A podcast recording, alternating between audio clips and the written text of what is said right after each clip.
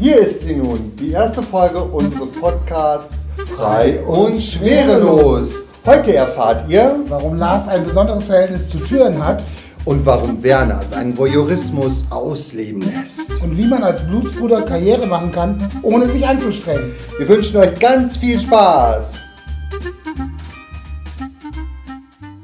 Hallo, liebe Freunde der Waldbühne. Wie ihr gerade in unserem Intro erfahren habt, ist unser heutiger Gast unser Regisseur Lars Lennoff. Hallo Lars. Hallo Lars! Hallo. Wie geht es dir? Wunderbar. Ah, das freut mich sehr. Ja, eigentlich wäre jetzt die Frage gewesen, was dürfen wir dir an Getränken kredenzen? Wir hätten hier Wasser, Prosecco, Apfelschorle oder was auch immer. Aber du hast dir schon ein Wasser genommen. Ja. Ein stilles Wasser. Ein stilles Wasser. Warum ein stilles Wasser? Ich mag stilles Wasser. Weil stille Wasser sind tief. Unter anderem. das finde ich sehr gut. Sicherlich hast du dir den Sommer 2020 auf der Waldbühne ganz anders vorgestellt. Äh, ja, auf jeden Fall. Nämlich wie Frei. frei und schwerelos. Wie passend zu unserem. unserem Das war die Motto. Vorlage. Ja, das ist, das ist wohl wahr. Ja, du hattest ja für den Sommer eigentlich geplant, mit dem Waldbühnenensemble das Stück zum Sterben schön aufzuführen. Wie ja inzwischen alle wissen, ist das auf 2021 verlegt worden. Ja. Sehr schade, aber aufgeschoben ist ja nicht aufgehoben. Wie war es für dich, als du erfahren hast, dass die ganze Saison ins nächste Jahr übertragen wird und dieses Jahr eigentlich überhaupt keine Veranstaltungen stattfinden? Puh, Kann ich ehrlich gesagt gar nicht so genau auf den Punkt sagen, weil sich das ja irgendwie über Wochen gezogen hat. Also wenn ich mich daran erinnere, als wir, Thorsten, das erste Telefonat Mitte März noch hatten, da hieß es ja auch noch, ähm, ja, wir müssen jetzt mal, wir dürfen jetzt die nächsten vier Wochen nicht proben, was ja nicht schlimm gewesen wäre, weil wir hatten ja auch zwei Wochen Ferien noch da drin und dann hätte es nur irgendwie zwei Proben irgendwie getroffen, die ausgefallen wären und äh, da hat man ja noch überhaupt nicht daran äh, gedacht, dass irgendwann die ganze Saison äh, betroffen sein könnte und ausfällt. Zumindest nicht an dem Punkt oder an dem Tag. Und deswegen, als es dann tatsächlich abgesagt wurde, war das eigentlich ähm, ja, schon längst zu erwarten. Und dann hat man sich irgendwie so schleichend dran gewöhnt. Also ich mich zumindest. Weil es halt auch, es wurde ja schon bis dahin auch alles abgesagt von anderen Bühnen und dann Ich war das keine. Überraschung mehr. So, also es war so ein Prozess irgendwie. Man hat sich dran gewöhnt und es irgendwie schon erwartet. Genau, die Waldbühne hat ja auch ziemlich spät die Saison abgesagt, um wirklich abzuwarten, ob es noch irgendeine Möglichkeit gibt. Und da war es eigentlich schon, glaube ich, ziemlich vielen Leuten klar, dass die Saison so nicht stattfinden kann. Aber seit neuestem gibt es ja den Kultursommer der Stadt Georgsmarienhütte, der auf der Waldbühne stattfindet. Dazu mehr in unserer nächsten Folge vom Podcast. Aber es ist auch so, dass die Waldbühne selber Sachen aufführt. Und eine Sache davon wird auch von Lars Linhoff inszeniert. Was kannst du zu der Sache sagen? Ich habe eine kurze Frage. Während des Kultursommers oder gibt es noch extra Sachen von der Waldbühne? Nein, das ist im Rahmen des Kultursommers der Stadt. Georgsmarienhütte. Sehr aufregend. Und Lars beteiligt sich da. Ganz genau. Ich bin dabei. Du bist dabei. Ich bin dabei. Das ist super. Und nicht nur ich, mit mir noch äh, 49 andere und drei kreative Köpfe. Hättest du mit so viel Zuspruch gerechnet von den Darstellern?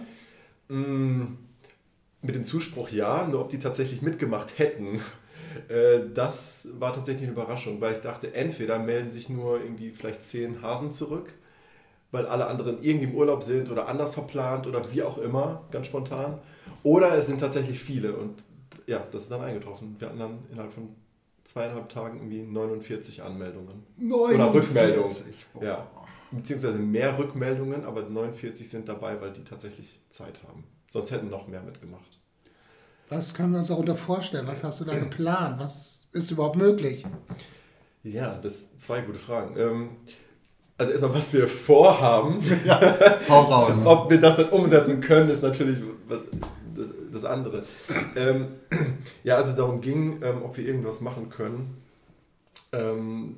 habe ich dann halt auch überlegt, was ich irgendwie für Ideen habe, was man überhaupt eben auch machen kann jetzt äh, unter den Umständen. Es gibt ja gerade für Kulturveranstaltungen und für Theaterveranstaltungen ähm, so viele verschiedene Maßnahmen, Hygienemaßnahmen und Auflagen, dass es fast schon unmöglich scheint, da überhaupt irgendwas zu machen. Ähm, Und davon bin ich dann irgendwie ausgegangen und überlegt, was kann man denn dann tatsächlich machen? Also man kann ja wahrscheinlich nicht irgendwie alle 49 Leute auf der Bühne haben, dachte ich. Ähm, aber das sieht schon wieder ein bisschen einfacher aus. Ähm, ja, aber dann dachte ich halt, okay, Kleinkunstprogramm, Kultursommer, das heißt, wir können ja kein großes Stück auf die Bühne bringen, also muss es irgendetwas sein, was man leicht organisieren kann oder leichter zumindest als eine große Produktion. Und es muss irgendwas sein, was man vor allem schneller umsetzen kann. Dadurch, dass wir jetzt nicht ähm, ein Dreivierteljahr organisatorischen Vorlauf haben wie sonst und ein halbes Jahr Probezeit. Wir haben jetzt tatsächlich fünf Wochen Probezeit. Brutto. so, und was kann man dann mit 49 Leuten erarbeiten? Das ist ja schon erstmal äh, eine, eine, Herausforderung. Und dann eben auch ohne großes Bühnenbild, ohne den ganzen organisatorischen ähm, Klimbim, der da zusammenkommt. Und dann habe ich ähm, irgendwie gedacht, ja, okay, Corona, alle sind immer im Haus oder alle müssen im Haus bleiben.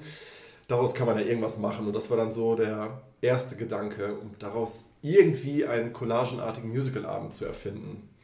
Das heißt, wir haben eine Tür auf der Bühne und diese Tür ist praktisch ähm, so das verbindende Element für alle Momente, die wir auf der Bühne erleben werden. Und Momente heißt, wir gucken wirklich in so verschiedene Momente rein, die Menschen heutzutage irgendwie erleben. Wir gucken quasi immer hinter die Tür oder auch mal vor die Tür. Ähm, und erleben verschiedene, viele verschiedene Kurzgeschichten in Form von ähm, kurzen Sprechszenen, Musical-Liedern und kleinen Choreografien. Das heißt, immer wenn ich durch eine Tür gehe, gehe ich in eine neue Szene? Quasi, ja. Okay. Also nicht du, ne? Aber der, ja, ich, ich ja die Darstellerin oder der Darsteller. Verstehe. ähm, also die Tür ist, genau, wir haben eine Tür als Bühnenbildelement auf der Bühne und das ist auch so ein altes Theatermittel eigentlich. Man kommt durch eine Tür und zack, ist man in einer neuen Szene. Und okay. diese simple Idee war dann eigentlich so der Aufhänger dafür, weil das versteht jeder, wenn man durch eine Tür kommt, dass man in einer Situation ist. Und die Darstellerinnen und Darsteller haben jetzt eben die Aufgabe dann, entsprechend durch eine Tür zu kommen und eine Geschichte loszutreten, die sich innerhalb von wenigen Minuten erzählt. Also kann ich mir das so vorstellen, wie zum Beispiel, ich gehe durch die Straße, stehe vor einem großen Haus und überlege, oh, was wohl hinter diesen Scheiben so passiert und du inszenierst sozusagen meinen Voyeurismus, indem ich halt in diese Häuser reinschaue und in die Zimmer und überall die kleinen Szenen sehe, die sich da gerade abspielen. In jeglicher Art und Weise bediene ich damit deinen Voyeurismus. Ja, genau. Sehr interessant. das auch, wenn wir jetzt so im Kreativteam so darüber sprechen, sage ich auch immer wieder, ähm, ich stelle es mir so vor, als würde ich mit einem Fernglas auf dem Balkon stehen und ich gucke gegenüber ins Hochhaus einfach mal in jedes Fenster, egal was da getrieben wird. Äh, ganz so konsequent werden wir es nicht verfolgen. Es gibt auch, also es wird nicht alles nur in Wohnungen spielen, es gibt auch andere Räume oder es wird auch mal vor der Tür spielen oder ähm, auf der Straße vor einer Haustür. Aber ähm, jede Geschichte hat eine Tür. Es ist auch nicht immer der Startpunkt, manchmal endet die Geschichte auch in einer Tür oder die Tür ist mittendrin von Bedeutung, aber die Tür ist das Element, was alle Geschichten verbindet. Ich muss noch einmal auf die Tür zurückkommen. Das interessiert mich total. Wie kommt man auf Tür? Ich, will, ich nie wäre ich auf die Idee gekommen, die Tür quasi in den Mittelpunkt zu stellen äh, und da alles drumherum zu bauen. Gehst du an deinem Fenster auf und ab und denkst, die Tür ist es. Hm. Also ich gehe viel am Fenster auf und ab, wenn ich den brauche. Das ist, das ist gut, das kenne ich von mir, ja. ähm, ich weiß gar nicht genau, wie es mit der Tür. Ähm, ich finde insofern Türen ähm, sind irgendwie spannend, weil sie halt eben Türen äh, sind so, die haben so viele Bedeutungen. Ich meine, Türen trennen eben im Leben gewisse Räume voneinander und damit verschiedene Situationen voneinander. Und man hat immer diese, wenn man davor steht, diesen Moment, ähm, entweder kommt man nicht durch eine Tür oder also man möchte rein, die Tür geht nicht auf. Oder man guckt durchs Schlüsselloch und spannt äh, oder sieht halt irgendwas, was man vielleicht auch nicht sehen darf. Oder man knallt jemand die Tür zu oder die Tür ist irgendwie der letzte Schritt, bevor man äh, ein Haus, eine Wohnung, ein Zimmer verlässt. Also da sind so viele Möglichkeiten, die, also rein spielerisch schon, die eine Tür bieten. Und theoretisch so auf, auf der anderen Ebene, wenn man irgendwie so durchs Leben geht, ist das ja auch quasi jeder, jede Chance, die man im Leben bekommt, ist auch quasi wie eine Tür. Also man kann das ja auf der Ebene auch irgendwie betrachten und etwa sagen, ja, hier wird mir jetzt eine Tür geöffnet, ich kann jetzt durchgehen, ich kann davor stehen bleiben, vielleicht knallt sie vor meiner Nase zu, weil ich nicht schnell genug bin oder wie auch immer. Aber das wird in der Hinsicht nicht so, ähm, Das kann man da rein interpretieren, wenn man sich den Abend anschaut, ist aber jetzt für uns nicht. Aber kann man ja auch so sehen, dass dadurch, dass ähm, die Saison so ins Wasser fällt, beziehungsweise durch den Virus halt nicht stattfinden kann, sich dadurch eine neue Tür geöffnet hat für eine Sache, die so sonst nicht auf der Waldbühne Du hättest stattfinden würde. es nicht schöner sagen können. ja, toll. Sehr spannend. Aber es wird sich dabei dann um lauter kleine Episoden handeln. Es, es hat also keine Handlung drumherum, sondern es, ist, es besteht aus kleinen Episoden. Genau, es sind Episoden. Ich sage mittlerweile immer nur noch eigentlich Momente. Ich mag auch nicht von Liedern oder Szenen oder so sprechen, weil ich glaube, dann erwartet man, also gerade als Darsteller oder Darstellerin, erwartet man dann immer, man hat gewisse Erwartungen oder Vorstellungen oder Klischees davon im Kopf, was eine Szene eigentlich ist oder ein Lied oder wie auch immer. Und ich sage dann jetzt immer, es ist ein Moment, der auf verschiedene Art und Weise dann gezeigt wird, entweder mit einem Lied oder mit einer Choreografie oder mit Sprechen oder alles zusammen oder wie auch immer. Ähm, aber es sind eben diese Momente, weil sie ähm, teilweise auch nicht zu einem Ende kommen. Also manchmal wirkt es, zumindest jetzt auf dem Papier, wie das nachher dann auf der Bühne wirkt, ist ja nochmal ganz anders. Das, das sehen wir dann, wenn wir tatsächlich in den Proben sind. Ähm, aber so ein bisschen ist es, als würde man äh, von Programm zu Pro Programm zappen Ah, und immer wieder, zack, die Szene ist noch gar nicht vorbei oder der Moment, aber man geht schon weiter ins, ins nächste. Und Du arbeitest So. ja auch bei dem Projekt mit ähm, der Larissa Fühler zusammen. Habt ihr das aufgeteilt? Weil Larissa ist ja eher bekannt für ihre Choreografien und du für deine szenische Arbeit. Greift ihr da ineinander oder läuft das jeder einzeln oder arbeitet ihr da zusammen? Mm, Ich würde mal sagen, beides. Ähm, Also wir haben jetzt im Vorfeld viel abgesprochen, viele Ideen gesammelt, wie man da Choreografien reinbringen kann. Vor allem auch mit dem Hintergedanken, ähm, dass Larissa ja auch gerade dafür bekannt ist, dass sie immer sehr große Choreografien macht, die Ja. total wirksam sind auf der großen Bühne und äh, auch deshalb Spaß machen. Und ich jetzt immer gesagt habe, naja, jetzt haben wir diesen kleineren Rahmen, jetzt muss man ganz, genau gucken, wie kann denn da überhaupt eine Choreografie funktionieren. Natürlich, im Musical funktioniert eine Choreografie immer, theoretisch, weil man in jedem Moment irgendwie auch einen Weg findet, dass man tanzen kann. Und ich habe jetzt aber gesagt, ich würde gerne immer dranbleiben an diesem Gedanken, wir stehen auf dem Balkon ähm, und gucken gegenüber ins Fenster. Und auch dann kann man natürlich, auch im wahren Leben kann man ja manchmal das Glück haben und jemanden gegenüber im Fenster tanzen sehen. Aber was wäre es dann für ein Moment, wo jemand auch mal wirklich tanzt, ohne in einem Musical zu sein? Das ziehen wir auch nicht ganz konsequent durch, aber ähm, wir gucken gerade immer, okay, was sind es eigentlich für Momente, dass man vielleicht wirklich Lust hat zu tanzen oder dass man das Gefühl hat, boah, ich muss mich gerade bewegen, weil ich in so, einer, in so einem Gefühl gerade drin bin und ich muss mich einfach bewegen. So, und da haben wir schon sehr viel besprochen und ähm, wenn es dann jetzt in die Proben geht, dann trennen wir uns da so ein bisschen. Ich probe was vor, dann probt sie choreografisch und am Ende fügen wir es dann wieder zusammen oder gucken gemeinsam drauf. Aber ist die Anzahl von 49 Darstellern da nicht viel zu viel für so ein doch eher kleines Projekt? Naja, wir müssen ja 90 Minuten füllen. Oder das wäre schon schön, wenn man, damit man so ein abendfüllendes Programm irgendwie hat. Und 90 Minuten, das ist ja schon, äh, gerade wenn es um Lieder und Szenen und so geht, ist ja schon eine Ansage. Ja. Das muss man erstmal schaffen. Und in der Hinsicht sind 49 Leute ähm, schon gut. Also wir haben auch jetzt bei der Aufteilung gemerkt, also es gibt auch unterschiedliche, manche, die wollen wirklich sehr, sehr viel machen, manche freuen sich, dass sie mit wenig Aufwand in einem oder zwei Momenten drin sein können. Und äh, in unserer Aufteilung, die wir jetzt gemacht haben, äh, da merken wir schon, das ist gar nicht so schlecht, wenn wir so viele Leute haben, Ja, weil wir cool. so wirklich viele unterkriegen können. Jeder, und vor allem jeder kriegt auch einen guten Moment. Also es ist ja jetzt nicht so, dass wir dann irgendwie eine Ensemble-Szene einbauen, nur damit wir viele Leute abarbeiten können, sondern es kriegen alle ihre kleinen Momente, wo sie dann gesehen werden. In, entweder in Einzelszenen, Zweier-, Dreier- oder Vierer-Szenen. Und ich glaube, dadurch, dass es eben so viele ähm, kleine Momente gibt, fühlt es sich dann auch nicht überladen an, weil es eben immer diese Kleingruppen sind. Es gibt auch Momente, da sind dann mal, da haben wir dann wirklich 10, 12 Jugendliche auf der Bühne oder auch mal ein größeres, äh, wenn es gut läuft, tatsächlich das gesamte Ensemble von dem Abend. Das müssen wir mal ausprobieren, wie das alles dann tatsächlich möglich ist. Ja. Aber ähm, ich glaube, dadurch fühlt es sich auf jeden Fall ein bisschen kleiner und intimer an. Wie mischt sich das mit Jugendlichen und Erwachsenen? Ein Drittel so, zwei Drittel so? Oder was bekommen wir zu sehen? Ah, Ich kann es nicht in Prozent ausdrücken, Ja, aber ich, ich, ich, ich glaube, es ist. Sag mal was. Ich glaube, Jugendliche und Erwachsene sind gut. Vielleicht sind es ein paar Erwachsene mehr als Jugendliche.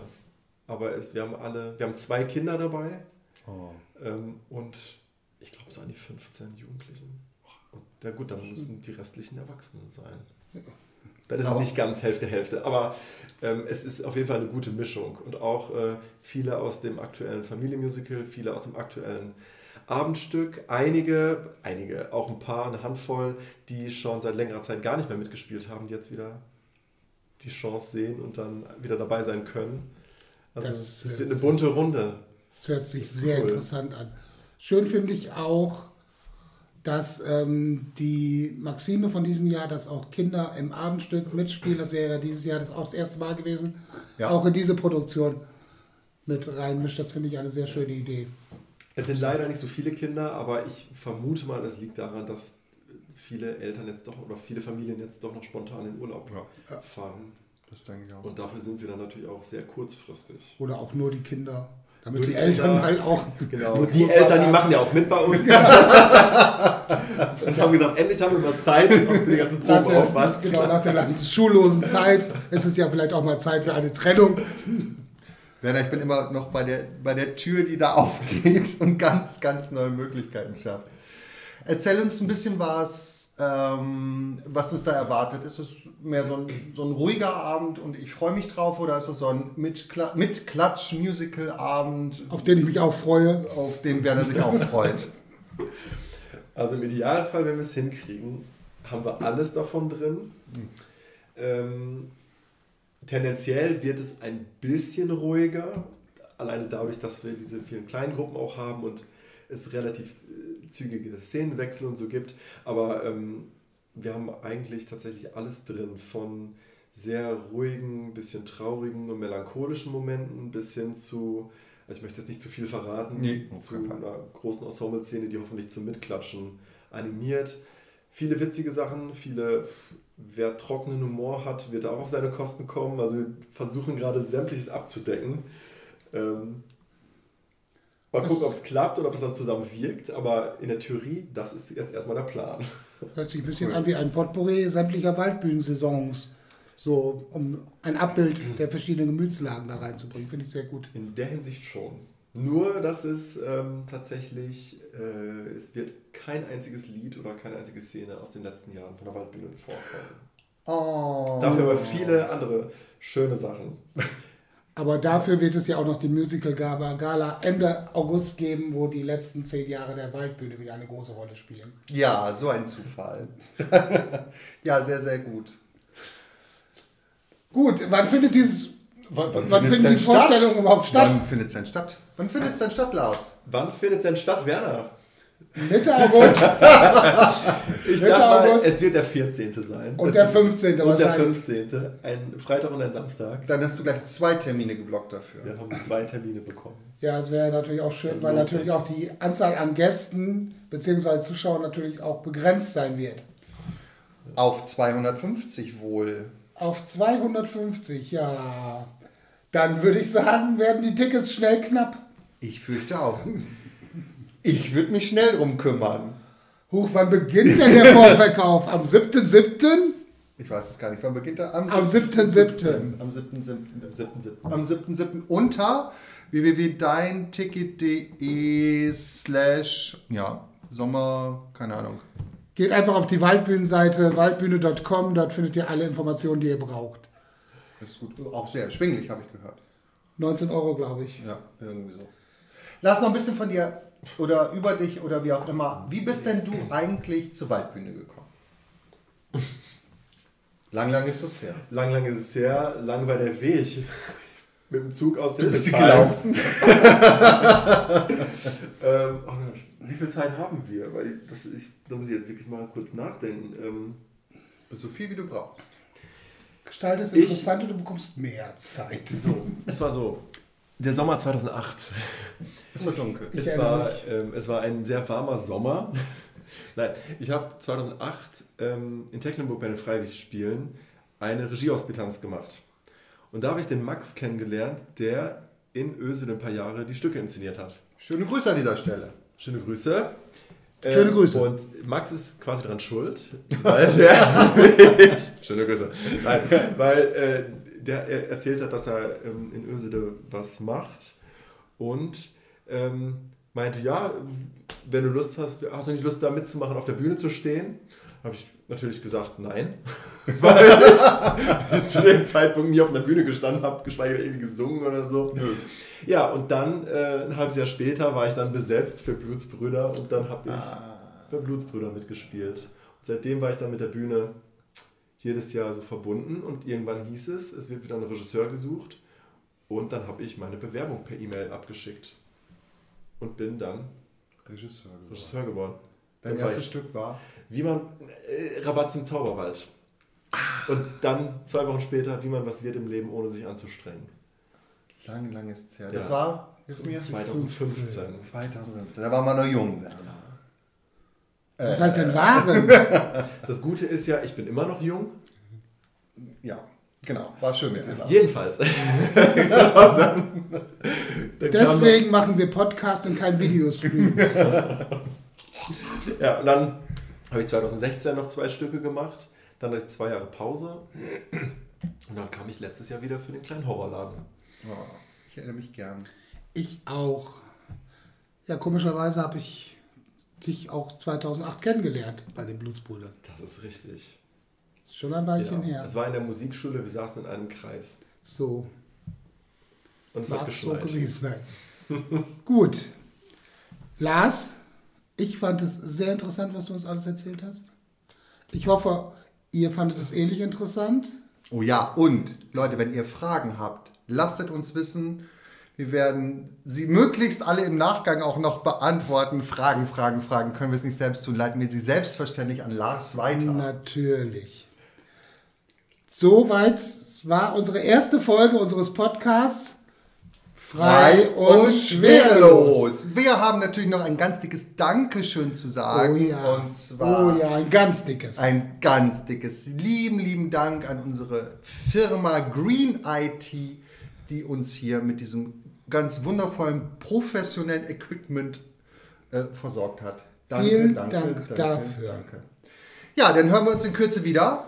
Genau, und da geht es um die anderen Geschichten im Kultursommer Georgsmarienhütte. Wir treffen uns mit der Stadt Georgsmarienhütte. Genau, vertreten durch Katharina Hummert. Ich hoffe, dass wir das in Kürze hinbekommen. Genau, wir wünschen euch viel Spaß, bleibt gesund und bis zum nächsten Mal. Sagen Thorsten und Werner. Ciao.